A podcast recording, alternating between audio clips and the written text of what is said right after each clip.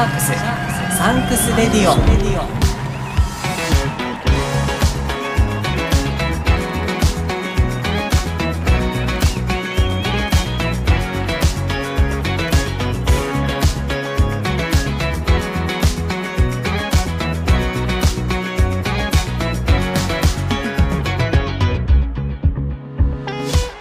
こんにちはキリンです。シャークスサンクス Radio。日本ラグビー最高峰のリーグワン。来シーズンはそのディビジョン3で戦っていく。清水建設高等ブルーシャークスに捧げる応援プログラムです。僕シャークスファン歴2年目のキリンが感謝と応援をコンセプトにお届けします。先日ブルーシャークスのホームページ選手一覧ページがリニューアルされました。今まで通りジャージ姿の写真に加えて今回はなんとスーツ姿も追加されているんです。パリッとスーツを着こなす選手の姿ぜひ見てみてくださいね。選手の動画も新しくなっていますので一人一人じっくり僕も見ています。いつまでも見ていられます。さあ今回は前回に引き続き番外編ブルーシャークス以外のチームの方をお迎えしてお話を聞かせていただきます。前回に続き今回お迎えするゲストは NEC グリーンロケッツ統括から S&C コーチの斉藤修さんです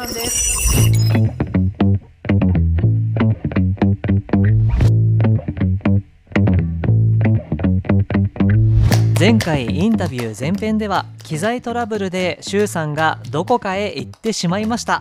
途切れてしまってインタビューが中断してしまったわけですが無事につながりましたので後編もしっかり聞かせていただきましたよ。例えばラグビー選手になる気満々だった周さんが S&C コーチになるまでの経緯や愛知県に住んでいた時足しげく通っていた場所があるそうですがそれは一体どこだったんでしょうか。そしてグリロケに加入した今どんな思いで S&C コーチとして取り組んでいるのかまだまだ話はつきません番外編 NEC グリーンロケッツ統括の S&C コーチ斉藤修さんのインタビュー後編をお楽しみください。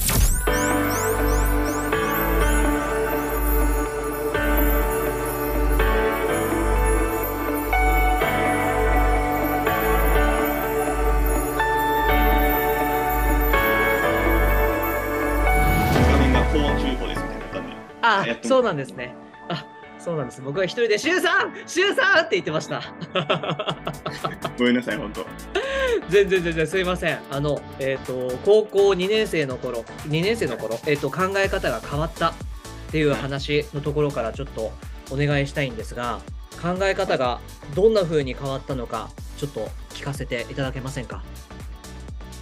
まあ、さっき話した通り、その中学校の時から、えーと、高1にかけては結構天狗やったんですよね。はい。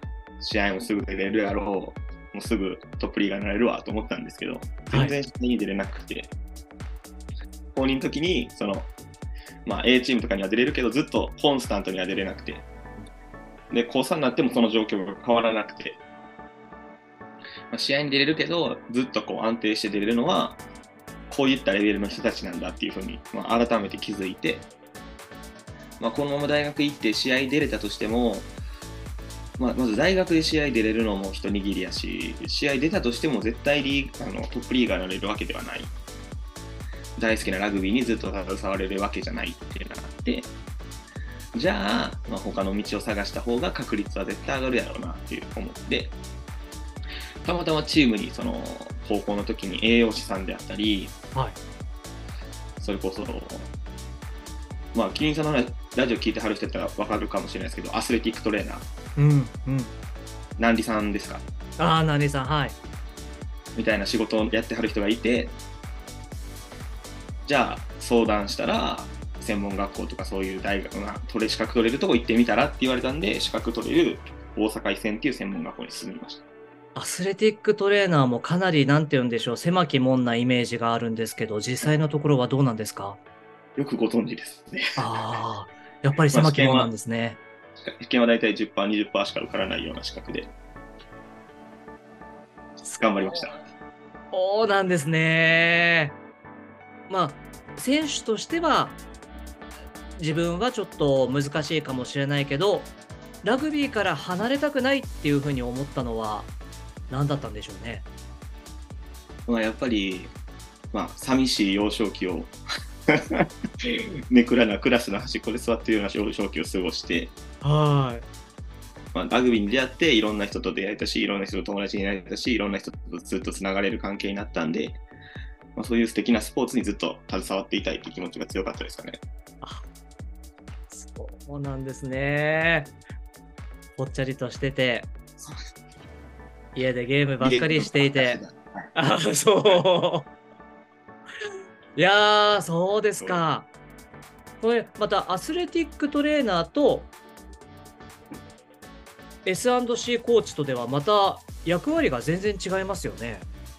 そうですね、もう全然役割も違いますし、はい。まあ、本来持ってる資格も全然違う2つの役職だと思います。S&C コーチになるっていうのはどのタイミングで気持ちが芽生えてきたんですか？それは、えっ、と、まあ、専門学校3年生やったんですけど、はい。3年生の時に就職せなあかんってなって、うん。あの、まあ、僕はラグビー関係の仕事しかする気はなかったんで、その病院とかはジム、トレーニング、フィットネスクラブとかも行くつもりは全然なくて、うん。まあ、全然就活とかしてなかったんですね。エントリーシートとか書いたことないんですよ。おお。で、まあ、ほんまにギリギリのギリギリになった時に、まあ、その、立命館大学、関西にある立命館大学の S&C コーチの椅子が開くと、お。僕チャレンジしたいですっていう。うん。だからそれまでは S&C コーチの勉強なんて一切したことなかったし、え？AT も筆記試験は受かりましたけど、実技試験はまだ受けてなくて、はい。完全に AT な状態で行くわけじゃなくて、アスレティックトレーナー取得見込み。お。で、まあ、面接というか、その、まあ、監督とかと話ししに行って、決まって、そこから僕の S&C コーチ人生が始まったって感じです。すごっ 俺、てっきり何かこう S&C コーチにこうずっとなりたくて、憧れていてっていう風に来たのかと思っていたんですけど、全然そんなことはなかったですね。S&C コーチの椅子が開く。自分はそこに行くしかないっていう。まあ、そうですか。でも S&C コーチに関しては、決して興味がないわけではなかったんですよね、きっと。そうですね、存在自体は知ってたし、うん。まあ、若干、そのアスレティックトレーナーと S&C って、まあ、重なる部分がちょっとはあるんで、はい。まあ、頑張って勉強すれば、社会人出てからでもなれるかなと思って、興味本位で始めました。へえ、そうなんですね。じゃあまあ、S&C コーチになるということが決まって、立命館大学での勤務が始まったということなんですが、どうですか？もうだって、アスレティックトレーナーの勉強はしてきたけど、S&C コーチの勉強はして、まあ多少被るところはあるっていうお話でしたけども、ほとんど、こう、なんわからないまま進んだんですか？そうですね、まあでも、その、えっと、前任の方うん。が僕の専門学校の卒業生の方で、その、まあ、トップリーグのチームに行くってなって、うん。まあ、そのトップリーグ行った後も、ちゃんとその親切丁寧にフォローしていただいたり、遠隔で。まあ、あとは、その立命館ってアメフトが強いんですよね。ああ、みたいですね。で、まあ、アメフトとラグビー部って同じ施設を使うんですけど、はい、はい。隣にその、まあ、S&C コーチの、そのあ立えーとアメフトのラグビー部のアメフトの S&C コーチしてらっしゃる方、大御所の方がいて、その方にもアドバイスを仰ぎながら、おもう試行錯誤いろいろいろいろしながら勤務した2年間でしたね、立命館は。へえ、そうなんですね。じゃあ、周りの方が親切で結構フォローしてくれた時期だったんですね。間違いなくそうです。へえ。でも、実際にどうですか？アスレティックトレーナーではなく、S&C コーチやってみて、またきっと、周さんのことだから、染まりやすかったんじゃないんですか？ま あ染まりやすかったというか、まあ、自分はこっちの方が向いてるかなって思いましたね、やってみて。染まりやすいんじゃん。そうですか。向いてるかなっていう。えそれはどうどういうところが向いてるかなって思ったんですか？ラグビーだけで言えば僕はラグビーをやってきたわけで、うん。よりその、まあ、ラグビーに近いようなトレーニングであったり、そういうのを指導できるメリット、あ強み？うん、ストリングスポイントそっちの方が強いかなってやりながら思ってて、うんまあ、ラグビーやってない S&C コーチよりラグビーやってる S&C コーチの方がラグビーチームにあってったり需要があるから、うんそういうところは自分の売りにしてきしていけるからいろんなチームにコミットもできるやろうなって思ってじゃあもうこのまま S&C で始まった社会人やから最後まで S&C コーチで行こうと思ってやってますね今は。うーんそうですか。あの染まりやすい反面決めたら一途なんですね。まあ、頑固とはちょっと言われますね。頑固。頑固なのかな。自分ではちょっと頑固と思ってるんですけど決めたらへー。あこれこれ。ねえなんかそういう感じが伝わってきますね。立命館大学で、え2年間過ごされてこの2年間の間はどうでしたか？何か印象的なことありましたか？印象的なこと。うん。まあ1年目なんですけど、まあ、今言ったみたいにもう何していいかわからんしはこれが合ってるかどうかもわからん状況。い、うん。でまあコーチの人だからもうこうプレッシャーであったりこれどうなんあれどうなんに対して答えられなかった時もあったり、まあ、うまくいったりしたり。もう悩みに悩んだ悩んだシーズンやったんですけど、はい。まあ、その年僕が入る前年には大学選手権っていうその、まあ、大学生の全国大会には出れてなくて、はい。僕が行った1年目で、まあ、それこそさっき言ってた藤高正史がお。リーグ最終戦に、えー、とロスタイムかな？ペナルティーゴール決めてお。逆転して大学選手権決まったんですよね。おお。もうその時にはもうなんかもうその1年怒涛の1年やった感情が全部込み上げてふわーって大号泣してみんなで抱き合って喜んだ思い出があって、まあ、それが一番印象的ですかねその2年間の中では。めっちゃ素敵な思い出じゃないですか。そうですか。いやーまあそうして藤高選手のキックによって、まあ、決まった。でえそこにはカナピーもいたんじゃないですか？そうですもちろんカナピーもいましたよ。カナピー カナピー対談しちゃったんですよね。ですよねねえ残念です。カナピーにもあの出てくださいってお願いしてるんですけど、カナピーシャイなんですよ。そうなんですよね。カナピーシャイなんですよ。ちょっとシュウさんから。うん、い喋ったら明るいんですけど、まあやちょっとシュウさんの力でなんとかなりませんか？なるかな、カナピーどうにかなるかな。ぜひ、ぜひお願いします。軽くプッシュパーってしておきます。ぜひぜひ。立命大立命館大学で過ごされた後は、トヨタ自動食器シャトルズに進まれて、はいいよいよラグビーチームで S&C コーチ。はい。いやー、これはどうでしたか？いよいよ、まあ、社会人のこのラグビーチームではい S&C コーチができるっていうのは。まあ、正直嬉しかったです、オファーがあったときは。ああ、そうですよね。やっと、やっとトップリーグの舞台に行けるんやって。うんうんうん。まあ、やっとっつっても僕の場合絶対短い方なんですけど。そうですね。2年で行っちゃうわけですからね。まあけど、まあ、まあ、当初はもう1年目からリそういうトップリーグ行くつもりではやってたけど、あはいはい。まあ、2年かかっていけたなって思って、その時はもうワクワクしながら、もう何から何して何しても楽しかったですね。何しても楽しかった。またそして名古屋での生活もこの時始まるわけですよね。そうなんですよ。初めての東海地方。おお。名古屋どうですか？あのーはい。そうですね、あの、まあ、愛知県の刈谷市っていうところが、そのシャトルズのホームタウンなんですけど、はい。僕は隣の大府市ってところに住んでて、オーブ。はい。であれですよね、そのラグビーガイドの話を今聞かれてるんですよね。まあ、どどんなことでもいいですよ。シュウさんの話ならどんなことでも。うんまあ、うんまあ、これは、あれですよ、あの純喫茶の人たちってその常連さんって言うじゃないですか。はい常連さんって言ってるんですよね、リスナーさんの方を。はい。まあ、その常連さんにも言ってないですけど、もう愛知おるときはもうずーっともう1週間に2回、3回、多い時3回ぐらいはずっとフィリピンパブに通ってました。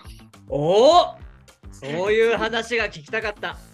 そこでもうフィリピンパブにどっぷり詰ま、なんですかね、ハマってしまって、いやー、純喫茶週では話していないこと、話せないことを話してほしいんです、ぜひ。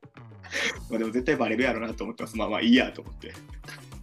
いや、どうしたんですか、急にフィリピンパブに目覚めて。なんか、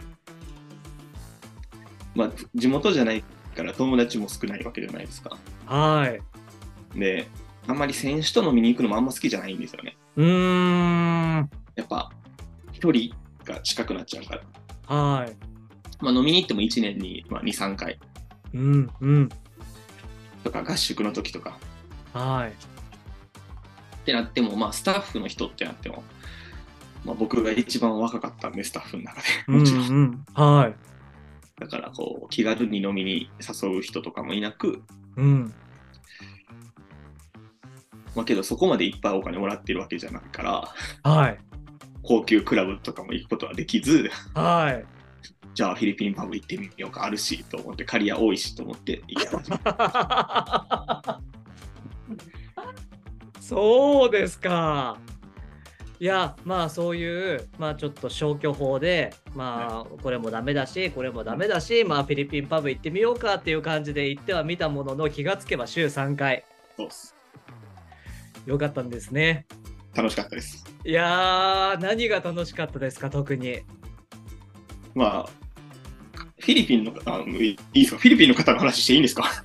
いいですよ、もちろんです。話しましょフィリピンの方って結構陽気な方が多いんですよね。う。明るいですよね、皆さんね。すごく陽気。うん。で、真反対の性格してる僕からしたら、もうすごくキラキラしてるし、一緒にいて楽しいし、それでハマってしまった感じですかね。大丈夫ですか？好きな子とかできちゃったんじゃないんですか？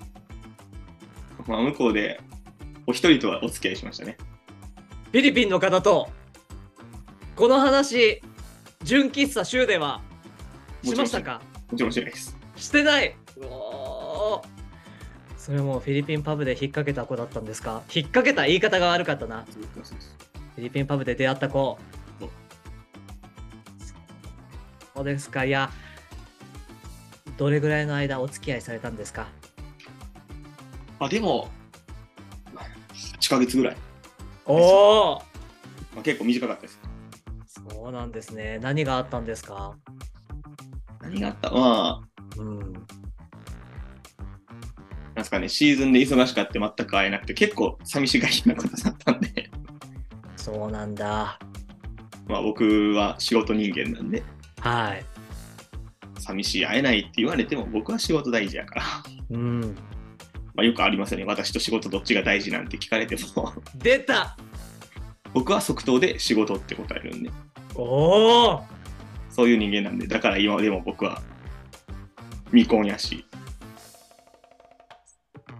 そんな感じなんやと思います。火に油注ぐタイプですね。即答で仕事 ブワーってもう燃え上がりますね。それを分かってくれる人じゃないと僕は結婚できないなと思います。そういうことですよね。いやいやあのねそういうことあのね私と仕事どっちが大事なのって言ってる人はダメです柊さん。ダメですよ。はい。まあそういうことで フィリピンパブ。週3回通ってまあ1年半ぐらいですか？トヨタ自動食器シャトルズに在籍してでもその後もラグビーチームに行かれたんですよね。そうです。何個、何チームかラグビーチームには。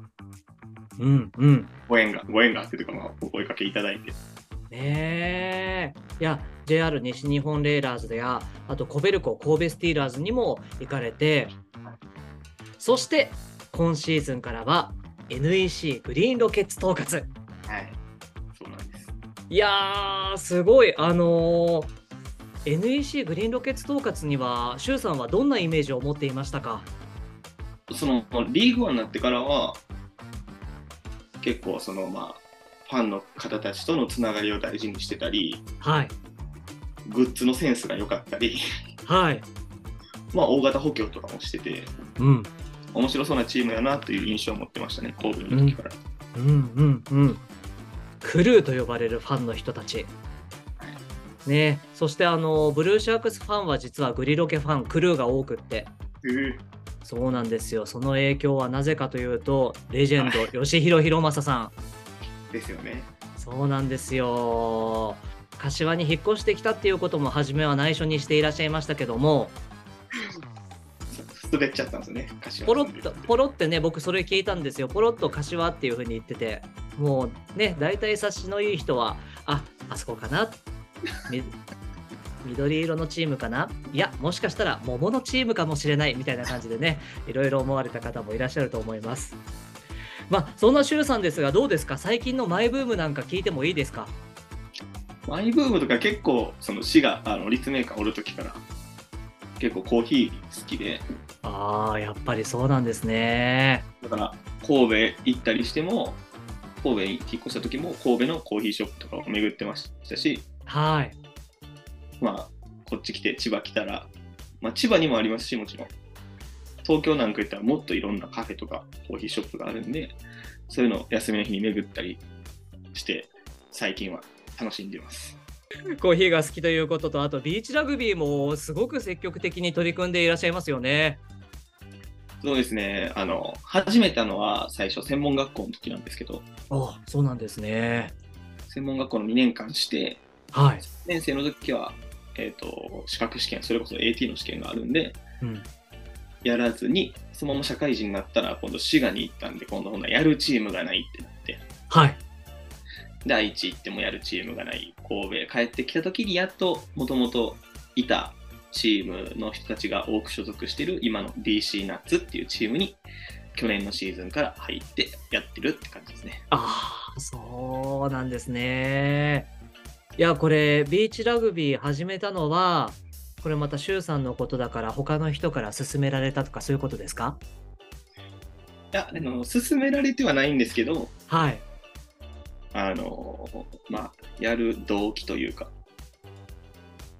それは、当時はラグマガの、ラグビーマガジンって、まあ、ご存知ですよね。はい、ラグビーマガジンの最後の方に、フルカラーでうん。2、3ページで、そのビーチラグビーの MVP 取った人とか優勝したチームの写真がバーンって載るんですよ。はいはい。ただただそれに乗りたくて始めました。うわー不純な動機。ラグマが乗りたくて始めちゃったっていう。そうなんですよ。あそうなんですね。えラグマが乗りたかったのはなんかこうあれですか？やっぱりこうラグビーで自分の爪痕残したいとかそういう思いがあったんですかね？そういう気持ちもまあ当時はあったと思います。まだ18とかなんでね、あ悪あがきじゃないですけど。あはいとかあとまあモテたいとかそういう気持ちがあったんですかねあったと思います。でもこうビーチラグビーにはまたすごくのめり込んだ印象が僕はあるんですけど実際はいかがですか？まあのめり込んだというか、まあ、やるからには日本一狙えるチームでしかやりたくなかったんで、おおそうです。だから、はい、行った時も全国に連覇中のチームの人に連絡して、うん、やりたいんで入れてくださいって言って、それこそ花園の準決勝、はい。負けたホテル、ホテルに泊まったんですけど、はい。負けた日の夜に電話して、え？はい次次の土日から練習行っていいですか？って電話しました。ね。えー、え花園の、えー、高3の時ですか？はい。あそうですか。もうじゃあその時からもうビーチラグビーやるっていうふうに決めてたんですか？高3の時から。ああそうですか。いやー。でもどうですか？ビーチラグビーはこれからもライフワークとして続けていきたいなっていう思いですか？そうですね、まあ、ちょうどその、まあ、忙しくない時期とかぶってるんで、はい。まあ、続けれるなら続けたいかなっていう感じですかね。ビーチラグビーの良さは何ですかって聞かれたら周さんなんて答えますか？僕自身がそんな思ってるとかではないですけど、まあ、進めるとしたら、まあ、男女関係なく、かつ年齢も関係なく、コンタクトがないんで、はい。幅広い年齢層、子供まで、ずっとこう、楽しめることが一番大きいポイントじゃないかなって思います。男性と女性が一緒にプレーしても、まあ、コンタクトないから危なくないし、うんっていういろんな人とチーム組めて、いろんな、まあ、それこそ場所、福井であったり、白浜であったり、大阪であったり、平塚、湘南であったり、いろんなところでプレーできるのが一番売りとか、まあ、売りっていうか、アピールポイントじゃないですかね。うーん。確かにこう渋谷で毎週毎週やってるんでしたっけ練習は？毎週火曜日、あれは僕のチームじゃないですけど、はい。あの、まあ、キャノンのキレ公平選手のそのラグビーコミュニティはい。のお手伝いに行ってるって感じですね。うんうんうん。あちらに参加されてるメンバーもそうですよね。性別も関係なく。年齢も、ね。結まあまあ。ねそうですよねそうですか。いやビーチラグビーこれまたちょっと注目する方がこれから増えていくんじゃないかなっていうふうに今思いました。こうやって言ってくれたらいいですね。ねえ。さあそしてまだまだお話ししていたいところなんですがそろそろお別れの時間が近づいてきてしまって。いや純喫茶週の宣伝してくださいここで。純喫茶週の宣伝ですか？宣伝してください。ならいいですか？お言葉に甘えて。もちろんですあの僕、純喫茶週っていう、まあ、FM、スタンド FM のラジオやってるんですけど、まあ、比較的週、少なくとも1回は必ずライブであったり収録はしてるんで、はい。ぜひとも皆さん、あの、ご来店お待ちしてるんで、いつでも来てください。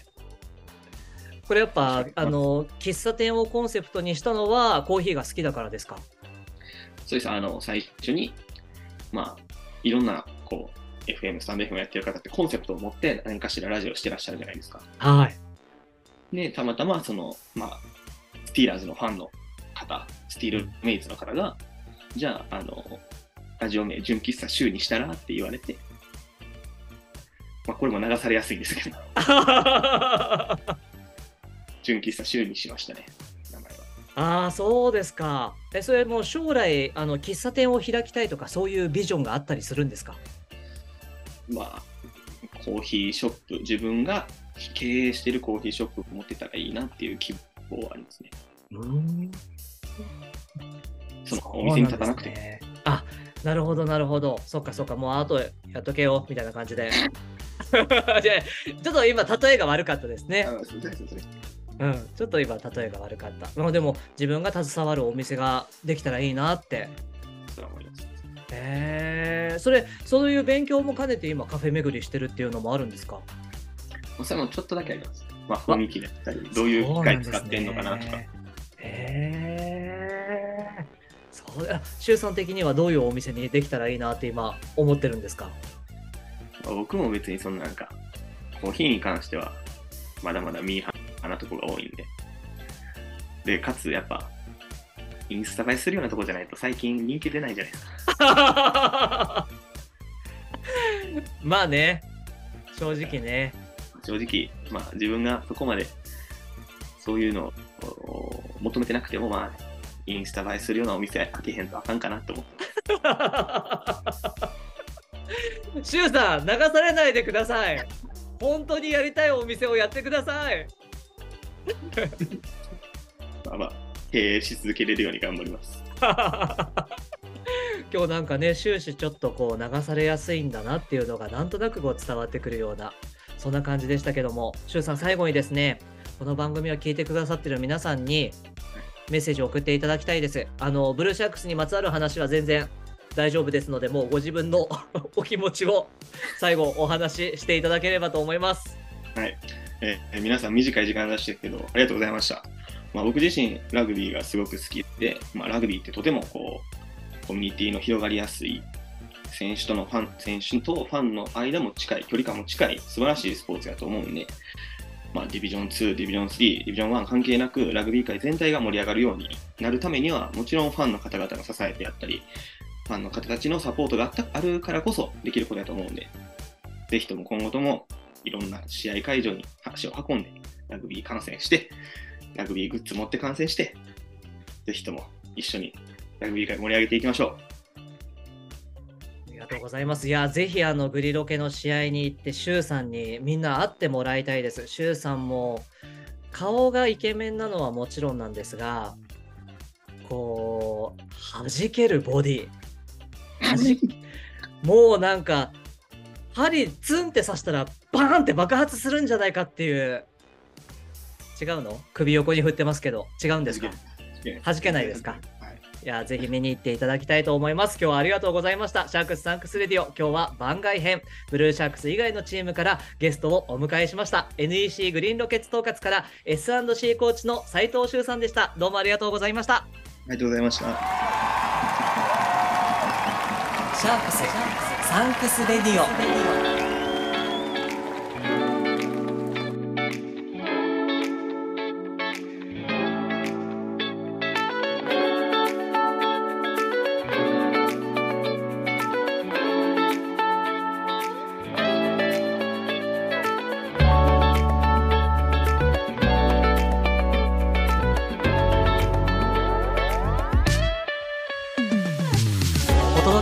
ました。シャークスサンクス Radio。今回は番外編として NEC グリーンロケッツ東葛から S&C コーチの齋藤秀さんをお迎えしました。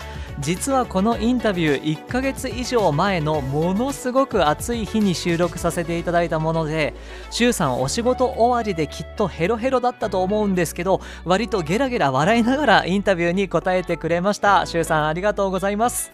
来月10月28日土曜日にはブルーシャークスとグリロケの練習試合も行われます。ぜひ一緒に見に行きましょうね。コーヒーも好きだしビーチラグビーも好きだしフィリピンパブも好きだし本当に周さんのおかげで楽しい時間を過ごさせていただきました。ありがとうございました。さああなたも清水建設高等ブルーシャークスの皆さんにメッセージを伝えてみませんか？番組の感想や全く違う内容のメッセージも大歓迎です。番組専用メールアドレスまでお送りください。メールアットマーク stradio.jp メールの綴りは mail ST レディオは STRADIO です。メールアットマーク STRadio.jp でお待ちしています。メッセージを紹介させていただいた方やインタビューに答えてくださった方そして一緒に番組制作に関わってくださった方にはシャークスサンクスレディオオリジナルステッカーをプレゼントいたします。たくさんのメッセージお待ちしています。今日も最後までお付き合いいただきましてありがとうございました。シャークスサンクスレディオここまでのお相手は僕キリンでした。それではまた次回お会いしましょう。じゃあね。ブルーシャークス。